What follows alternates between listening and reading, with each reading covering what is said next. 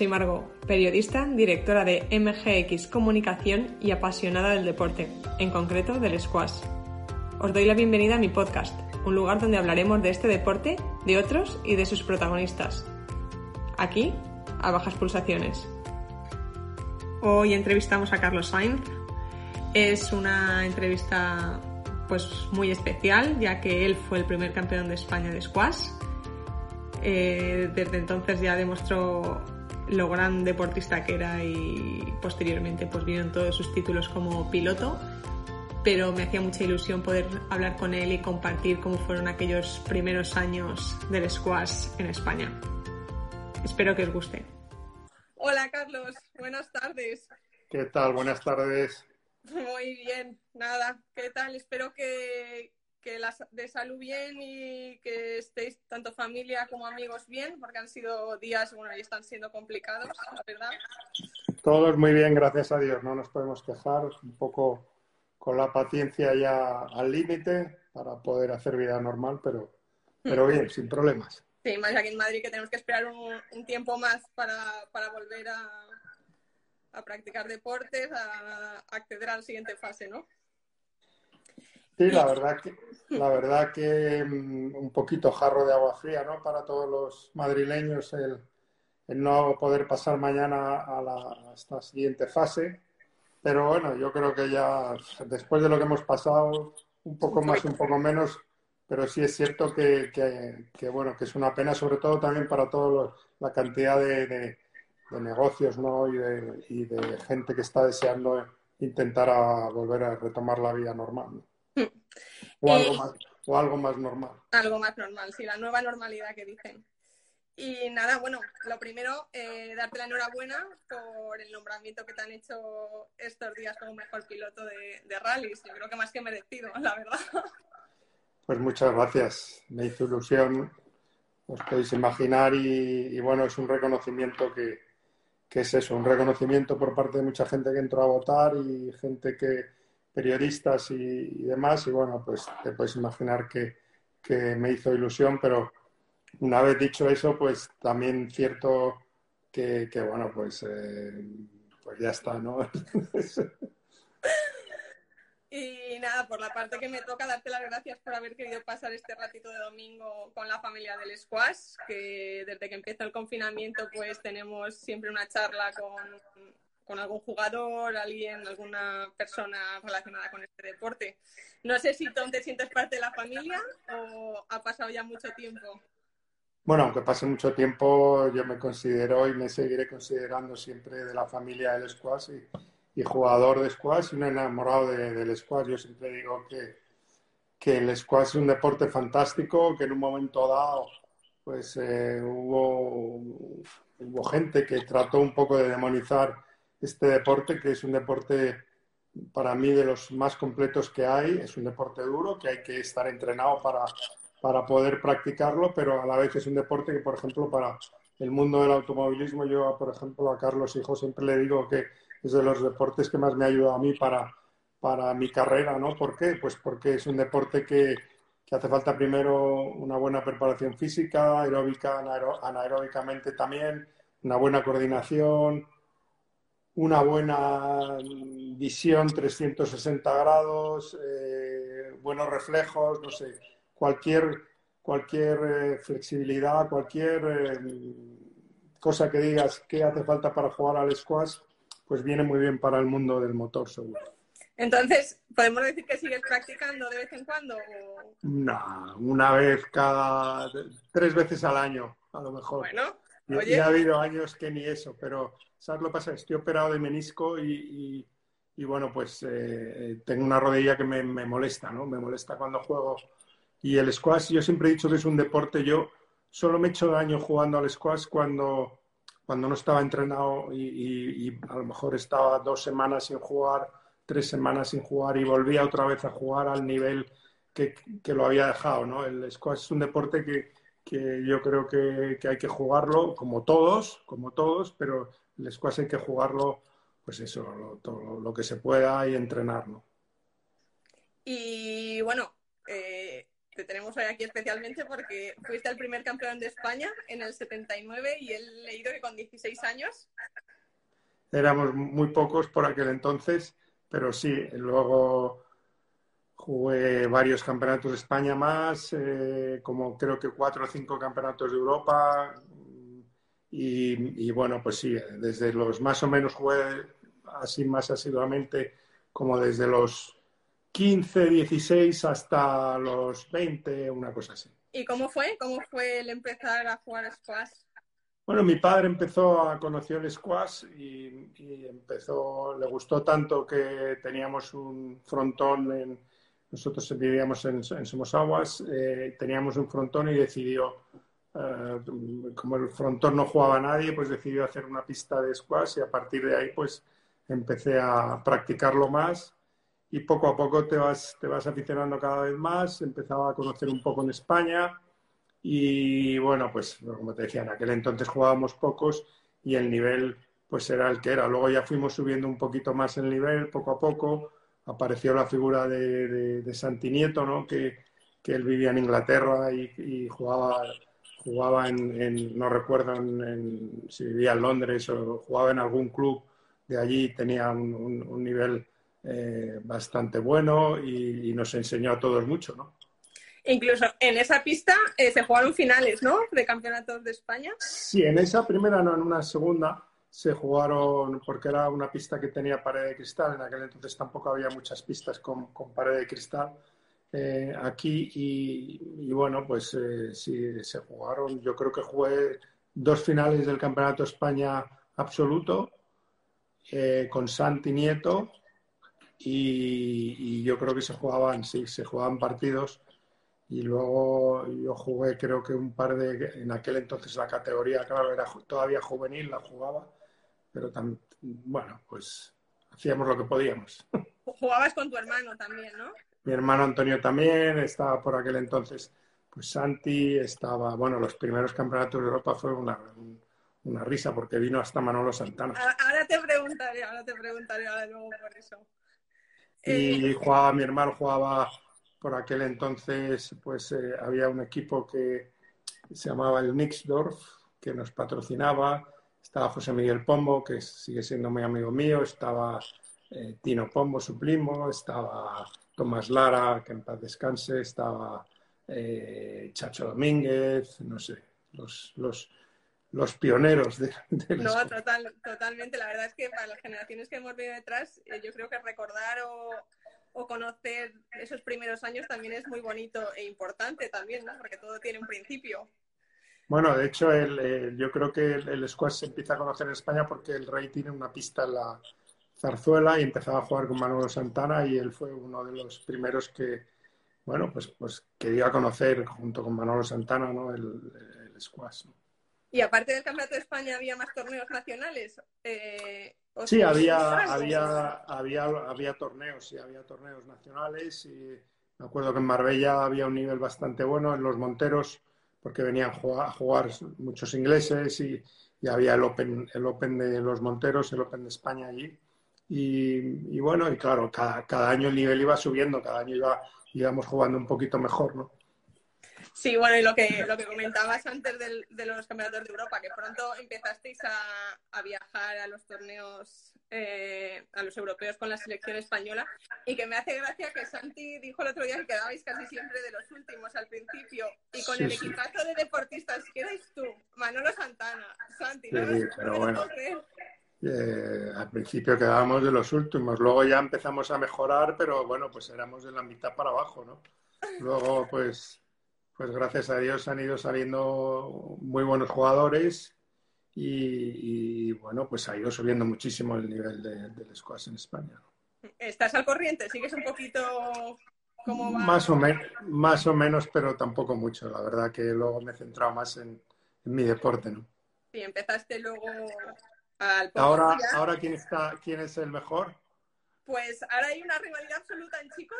En chicas está Cris Gómez, Cristina Gómez, una chica de Murcia que hace dos años fue campeona de Europa Junior y ahora está eh, pues escalando puestos en el ranking mundial, la verdad. Y en chicos, eh, Borja Golán, que ha sido durante los últimos prácticamente 20 años eh, el mejor jugador, lleva 16 campeonatos de España, ha sido top 5 del mundo, que creo que lo conoces, ¿no? Eh, sí, jugué con Morja, tuvo el detalle además de, de, jugar un día conmigo, de regalarme una raqueta y la verdad es que fue una gozada, me estuvo contando todas sus victorias y, bueno, y, ha sido campeón de Europa, ¿no? Sí, sí, lleva, ha sido dos veces campeón de Europa, top 5 del mundo. Tú fíjate, qué diferencia, ¿no? Qué gozada. Y no, la verdad es que me encantó conocerle y, claro, contarle alguna anécdota de nuestra época que se reía, claro, como no podía ser de otra, de otra forma. Y ahora tenemos a Iker Pajares, que es el con el que hablamos el domingo pasado, que también está ya el 28 del mundo y este año por la final del Campeonato de España. ¿De, de dónde es? Catalán. Catalán. Hay buena escuela también ahora ahí en Cataluña. Bueno, ya había cuando, quizá empezó antes en, Madrid, pero luego enseguida, como siempre, los catalanes son muy buenos deportistas y enseguida apretaron fuerte. Sí, sí, pues ahí, si todo va bien, yo creo que va a haber, va a haber squash español a nivel mundial consolidado. Lo que pasa es que luego ha habido una época, ¿no? si mal no tengo entendido, que, una época que empezaron a, hacerse muchos clubs hmm. y, que más o menos se popularizó un poco y luego esos clubs se han ido como, como cerrando o, ha habido un momento como de, dificultad, ¿no? Sí, yo creo que el deporte en general, pues ha habido una reestructuración de demanda social o de políticas de gestión, etcétera, pero bueno, ahora contamos con buena, con buena cantera y buenos profesionales y ojalá, ojalá sigamos hacia arriba. Seguro que sí. Y, a, tu, a, tu, hijo sí que le hemos visto ahí en, en Rackets alguna, alguna vez. Bueno, yo es que estoy tratando de que, de que se aficione un poco porque, pero bueno, es que si no, si no juegas un poco con alguien bueno, no sé, practicas un poco, jugarlo así de vez en cuando como todo, no, no, no hay manera. Para aficionarte tienes que, dedicarle un poco de tiempo y yo le sigo insistiendo mucho que, me parece un deporte fantástico para, para su deporte como preparación. ¿Habéis jugado los dos uno contra el otro o no? creo que sigo ganando yo todavía. de las pocas cosas, de las pocas cosas. ¿Y de aquellos principios tienes algún, algún recuerdo pues memorable que te haya acompañado durante el tiempo? Pues hombre, lo pasábamos muy bien porque éramos amigos por encima de todo y cuando íbamos a jugar los europeos nos reíamos mucho y, la verdad que, lo pasábamos genial. Y, bueno, Santi era un personaje curiosísimo, era, eh, era, un, era un tío que, era primero que jugaba muy bien y luego que, era un tipo que, pues te reías mucho con él y, y, la verdad es que lo pasamos muy bien en esos viajes, ¿no? Y, bueno, pues sí, claro que tengo muchos recuerdos. Ahora, pues seguro que sí aparece por ahí alguno de ellos y ¿te acuerdas este día que pasó tal? Pues seguro que me acuerdo, pero jugar a un deporte al nivel que jugamos nosotros al squash, pues siempre, siempre está muy bien y, ahí, como te digo, yo le dediqué muchas horas, mucho tiempo y, muchas horas de entrenamiento para lo que era en aquella época, ¿no? Y, me vino muy bien he leído que eh, me ha hecho gracia un artículo a nivel anecdótico, que te lo estabas tomando a nivel profesional, que apuntabas muy buenas maneras porque entrenabas mucho, no bebías y no fumabas. bueno, pues sería lo típico de aquella época que llamaba la atención a lo mejor, ¿no? No, pero pues no lo sé, no lo sé, No, fumar, fumar y beber, bueno, pues beber después, si salía me tomaba una copa como todos y, y fumar no he fumado nunca, pero pero sí entrenaba, sí entrenaba. Incluso me fui a, Londres, estuve viviendo un par de meses con el número uno junior inglés en su casa, entrenando. ¿Quién era por aquel entonces? Pues no me acuerdo cómo se llamaba ahora. No me Menos mal que viviste con él. ya, pero es que hace muchos años y, no he vuelto a tener contacto, no, no, no lo recuerdo, no lo recuerdo. me acuerdo que íbamos a jugar a un club muy antiguo que Assam Camp era, el, el, era ya un señor de, yo le veía muy mayor, eh, debía ser más joven o de la edad que, que tengo yo ahora, pero claro, no, le ganaba a este, a este que a mí me, me ganaba, por supuesto, y, nos ganaba fácilmente este señor mayor. Sacabas, sacabas y claro, no, no duraban los tantos, pues el tío tenía tanto, como era tan mayor, no, no quería hacer, el tío te la jugaba al Nick y a la, primera, a la segunda ya te, te, la, te la, ponía, era imposible jugar, cogerla. igual era el Grampians, el Grampians a lo mejor. Yo creo que sí, puede que sí sea el Grampians, me suena. Sí, por Shefferbus. Eh, oye, y te has centrado en deportes súper específicos, ¿no? ¿Cómo se forja un campeón en deportes, bueno, como dices, el squash, que en aquel momento tampoco era súper conocido, y luego a pilotar coches, que también pues es un deporte muy concreto. Bueno, la, afición al mundo del motor yo ya la tenía cuando jugaba al squash. O sea, yo tengo que reconocer que a mí me han encantado los deportes, el fútbol, el squash, esquí, balonmano, todo. En Retamar, que, que estudiaba yo, hacíamos mucho deporte y yo pues me apuntaba a todo. y, y, luego, pero la afición a los coches, claro, hasta que no cumples 18 años, pues no empecé a correr, ahora no, ahora se empieza con el karting. Se bueno, falsificaste una vez la firma de tu padre, tengo entendido, para correr. Sí, eso fue en motocross, que también enredaba con el motocross. Pero recuerdo que hacía mucho deporte, pero siempre los coches estaba como, como, como en mi cabeza, me, me, gustaba por encima de todo. Y estuve esperando a cumplir 18 años para sacarme el carnet y la licencia y empezar a correr. ¿no? Rallys de pueblo, claro. Y entonces podemos decir, porque llevas eh, compitiendo como, o sea, y comportándote como profesional, me, me, imagino, pues como 40 años. Puede ser. Pues te diría que sí, porque siempre me he tomado, desde que empecé a correr en coche, y ahí estuve solapando dos años corriendo en coche y dos años de squash o tres. Y, bueno, pues trataba de, de, siempre he tratado de, dedicarme lo más en serio posible a tanto a una cosa como a otra. ¿no? O sea, no hay Carlos sin deporte y no hay deporte sin Carlos. No, no, incluso en el día de hoy también, pues el deporte está como muy presente, ¿no? Lo aplicas a, a todas las facetas de la vida, ¿no? o sea, Porque... Sí, porque sigo entrenando, de hecho, como sigo corriendo, sigo haciendo el Dakar y eso, pues, mm. eh, pues tengo que entrenar a nivel aeróbico, a nivel algo de, de pesas y, y bueno, pues eh, me siento bien y me ayuda, me ayuda a mantenerme y a poder seguir corriendo, claro. Bueno, y a, nivel mental también supongo que, que, bueno, tendrás que ejercitarte o por lo menos ya tienes una mentalidad súper fuerte porque, bueno, tienes un palmarés increíble, ¿no? Aparte del Campeonato de España después. tienes dos mundiales, tres Dakars, incluso uno este año, que yo creo que es el único deportista español que ha ganado algo este año. yo creo que somos los únicos que hemos podido correr o, hacer el, deporte. Bueno, claro, ha habido gente que ha empezado ligas y tal, pero que, pues, que no se han podido terminar, ¿no? Pero sí, es que el deporte es, eh, el deporte pues es, muy sano, es muy bueno, eh, te ayuda para todo. En este confinamiento, pues la verdad es que cuando sales de hacer deporte, de hacer algo aeróbico, que gracias a Dios pues tenemos un pequeño gimnasio donde podemos hacer un poco de bici o cinta. Yo cinta poco, pero hay también una elíptica, pues está claro que cuando acabas de, hacer deporte y, sudar y tal, te encuentras mucho, mucho mejor y se agradece. ¿Y cuando las cosas no han ido bien?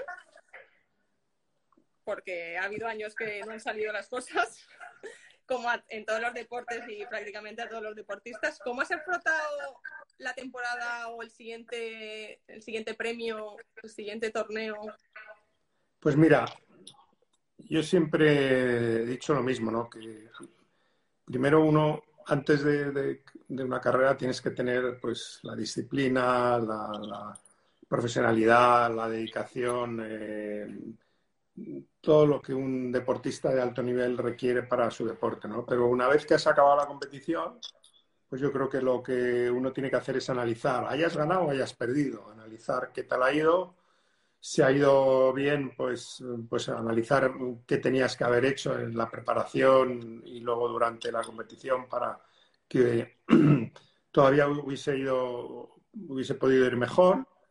Y si, si no ha salido tan bien, pues por supuesto analizar todo, ¿no? Desde la preparación, los test, las pruebas, los entrenamientos, la propia competición y ver, y ver dónde, dónde, dónde tienes que mejorar para afrontar la siguiente competición, la siguiente carrera, ¿no? Pasar, una vez que lo has analizado a fondo, pues a veces uno tiene que llorar y a veces uno tiene que celebrar, ¿no? Porque la, la, la competición esa se acaba, analizas y te vas a llorar o a celebrar. Cualquiera de las dos cosas, como digo yo, tiene que durar poco, porque si lloras mucho, pues, pues es un desastre y vas a estar amargado y no vas a poder preparar bien la siguiente. Y si celebras mucho y te crees la mamá de Tarzán, pues te las van a dar todas en el mismo carrillo en la próxima, con lo cual tanto el lloro como la celebración, poco. Pero ese análisis sí que es importante y luego empezar después de ese análisis, pues con la ilusión y las ganas y, con esa y con esa analítica preparar la próxima y, bueno, y a, y por todas en la próxima, ¿no? Bueno, y a raíz de, bueno, me parece, me parece una frase buenísima, ¿no? Ni, ni demasiado celebración ni demasiado llorar. Y cuando lo has ganado todo también, ¿de dónde sacas la motivación para continuar? Seguir con 58 años al volante, tener ganas de seguir compitiendo, es la adrenalina ya pura que va dentro de... No, yo creo que es más la pasión que, que tengo por, por mi deporte, la pasión que mm, me gusta tanto correr, me gusta tanto competir, me gusta tanto conducir, disfruto tanto con un coche de carreras que, que he tenido la suerte de dedicarme a algo que, me gusta tanto que, me lo paso tan bien y, encima es mi profesión, ¿no? Y encima me he ganado la vida con ello, soy un privilegiado en ese sentido. Y luego, pues es algo que va con mi personalidad. Yo acabo el Dakar de este año y no sé si lo voy a correr al año que viene, pero automáticamente, según acabo la carrera, estoy pensando qué se puede mejorar en el coche, qué, eh, tengo que hacer para mm, decirle a los ingenieros para que me gustaría que fuese el coche de otra manera diferente, qué es lo que ha ido mejor, qué es lo que ha ido peor, y automáticamente estás ya pensando en, en qué hacer para la próxima, ¿no? Y, claro, a mi edad, pues primero, pues no sabes si va a haber una próxima, eh, entre otras cosas, pero es ya como un defecto profesional. Y como deportista, y si echas un poquito la mirada hacia atrás, ¿cómo has evolucionado? Pues mira, eh, yo creo que eh, quizá haya sido un deportista con demasiada intensidad cuando digo demasiada intensidad, quiero que a veces ser un poquito más frío es más efectivo. En algunas cosas, para algunas cosas es peor, para algunas es mejor, pero quizá un poco más paciente, más frío. Eh, yo creo que hubiese sido, hubiese tenido mejores resultados, creo, ¿eh? Que, los que he tenido. Pero eso pues he ido aprendiendo un poco con el tiempo, con la experiencia a, ser un poco más frío y más calculador y más eh, menos pasional eh, y sobre todo un poco más paciente. ¿Y el deporte en general? Eh, ¿Cómo crees que ha evolucionado durante los años? ¿O qué crees que un deporte, a lo mejor como el squash, que como bien dices, pues a lo mejor se ha desinflado un poco, ha habido épocas más malas, ¿Qué es lo que necesita un deporte para ser competitivo con el resto de deportes? ¿O cómo ha de evolucionar un deporte para tanto para ser practicado como para ser, visto? Pues mira, eh, está claro que, hay deportes más populares para practicar, pero no tan populares a lo mejor para, ver o para seguir. Normalmente el deporte que es popular luego se sigue, ¿no? Se sigue en en los medios, ¿no? Eso es un poco, es un poco una norma. Pero lo primero de todo, para que un deporte pues, pueda crecer, yo creo que tienes que intentar hacerlo lo más popular posible, que lo juegue la mayor cantidad de gente posible. Eh, también es cierto que en España, por el clima, por, entre otras cosas, pues quizá deportes al aire libre son siempre como más, más agradables, ¿no? Por eso también el pádel pues se está abriendo su, camino, ¿no? Otro deporte de raqueta quizá un poco más fácil que el squash y más fácil que el tenis, aunque jugarlo al máximo nivel todos, que nadie lo entienda mal, tanto el tenis como el squash como el pádel, pues, pues es, muy difícil.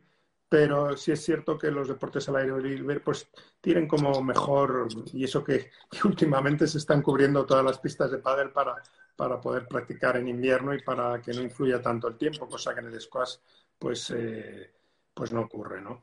Entonces yo no lo sé, yo no soy un gran experto, habría que tratar de, de, saber, pero así lo primero que se me ocurre es pues tratar de popularizarlo lo máximo posible, intentar de que la gente conozca el squash yo creo que cuando la gente empieza a jugarlo un poquito bien y enseguida es un deporte que te puedes divertir, eh, te atrapa y es un deporte que, con poco tiempo también te sirve de, eh, me refiero por con poco tiempo te, puedes desfogar mucho, puedes hacer, puedes subir mucho de pulsaciones, puedes darte una buena sudada y si juegas con alguien de tu nivel o de un nivel parecido, pues eh, te vas a divertir enseguida. Y luego el hecho de que sea dos personas solo, pues también tiene la facilidad para el pádel, pues siempre lo normal es jugar cuatro, ¿no? Y en ese sentido, pues siempre es más difícil encontrar a alguien. Pero quizá hecho de menos esos clubs 100% de squash, donde sabes que vas, que hay ambiente de squash, que vas a poder encontrarte a alguien, que vas a poder quedar con alguien para jugar un partido al día siguiente o a los dos días. ¿Dónde solías jugar tú? ¿En la, en la pista que teníais o...? Sí, solía jugar en la pista, pero en aquel entonces pues estaba el... Se abrió un club que era la Bascal. Em, luego llegué a jugar alguna vez en el Chamartín, ¿no? Creo que había uno en la estación de... Sigue, sigue. Sigue. Em, en el Club Internacional de Tenis había, había algunas pistas. Eh, en Barcelona había uno que se llamaba Camelic. Eh, no lo sé. Ahora no me acuerdo. no, hombre, te, has recorrido. Te has recorrido algunos. la pena es que algunos pues ya sí eh, se han cerrado. Pero bueno, en la estación de Chamartín, yo creo que casi toda Madrid estamos jugando allí. Así que, que bueno, que se mantiene, que quien quiera animarse a jugar, que, que allí estamos disponibles. Pues nada, habrá que quedar un día. Creo que es una pro, ¿no? Bueno, ya, ya me voy haciendo mayor también, ya. No, jugaba bastante y, la verdad es que pues he tenido la suerte también de competir con España en los europeos, de luego ir como seleccionadora también y, la verdad es que el squash, pues lo que tú comentas, ¿no? Es un deporte que, te engancha. Una vez te coges, eh, luego he probado por... Bueno, a ver, que me voy a poner las gafas bien, pero si eres una niña todavía. ya no, ya no tanto. Y la verdad es que al final es el deporte que más me gusta. He probado pues otros deportes, fui a un colegio de deportistas ahí en Castellón, que yo soy de Castellón, y hice atletismo también, pero bueno, al final squash, squash, squash. Muy bien. Y Carlos, ya para ir acabando, que tampoco quiero molestarte más, que aunque estemos de confinamiento tendrás mil eh, solicitudes. Como te he comentado, tenemos ahí buenos jugadores y jugadoras pues metiendo su cabecita a nivel profesional en el ranking mundial. Con tu experiencia como deportista profesional, ¿algún consejo que les puedas transmitir? Mira, yo no lo sé. dar consejos siempre, siempre es difícil y yo soy prudente, pero yo siempre doy un consejo y es que uno tiene que creer en, uno mismo, tiene que creer en sus sueños, tiene que creer en que es posible y, no desanimarse, ¿no? Y yo creo que esos son consejos como muy banales, muy, típicos o tópicos o, que son muy fáciles de decir, pero es que son una, gran verdad, ¿no? Eh, los sueños son importantes y como soñar además no cuesta, no cuesta dinero ni, cuesta nada. Y, yo te puedo decir que yo de pequeño soñaba con que algún día iba a ser piloto, luego soñé, soñé y pensaba que algún día podía, podía correr el Campeonato de España y soñaba que algún día podía llegar a correr el Mundial y todas esas cosas. Veía vídeos de la gente que, en aquel entonces yo siendo niño pues, pues corrían y, y mi sueño se, se hizo, se cumplió. Entonces, por eso digo, que, hay que creer en, los sueños, que cuando a ti te gusta algo, luego evidentemente tienes que pues, pensar un poco, ¿no? Y decir, oye, para llegar allí, ¿qué tengo que hacer? Tener una estrategia. Eh, no puedes decir, oye, pues yo quiero llegar aquí, pero, pero no sé, voy a jugar una vez al mes. No, pues no, no, no tiene sentido, ¿no? hay que tener una estrategia y hay que, y hay que tener un plan. Y luego creer, creer y entrenar. Pues, y trabajar duro, tener, disciplina, en fin, hay muchas cosas. ¿Y tú vas a seguir ligado al deporte? Hemos visto, te, vamos a ver como posible presidente de algún club, de alguna federación. No, no, yo creo que la, la política, la política no, no, es muy fuerte y será difícil que, que me dedique a ella. Pues nada, muchísimas gracias, Carlos de parte del presidente de la federación y yo creo que todos los que jugamos a squash pues tenemos un mensaje que es que nos encantaría darte cuando todo esto pase pues el carnet de federado de honor. Hombre, muchas gracias. Me ha llegado ese mensaje desde la federación. Muchas gracias, me va a hacer mucha ilusión eh, y ahora ya que tienes mi contacto, pues a ver si retomo un poco lo que es el mundo del squash y, y no sé, voy a ver algún, algún torneo, algún campeonato que haya por aquí en Madrid. Y, y, aprovecho para todos los aficionados que estarán, espero, viéndonos, jugadores y no jugadores de squad, los no jugadores que se animen a jugar y a los jugadores mucho ánimo, que, que sois practicantes de un deporte maravilloso, fantástico y que, que, hay, que hay que ayudar a que el deporte eh, crezca y que el squash sobre todo crezca en España y se convierta en un deporte mucho más popular. Pues muchas gracias y te tomo la palabra, Carlos. Eh, nada más nos dejen ir a jugar, te voy a llamar para que nos vayamos a jugar y a, tu hijo también.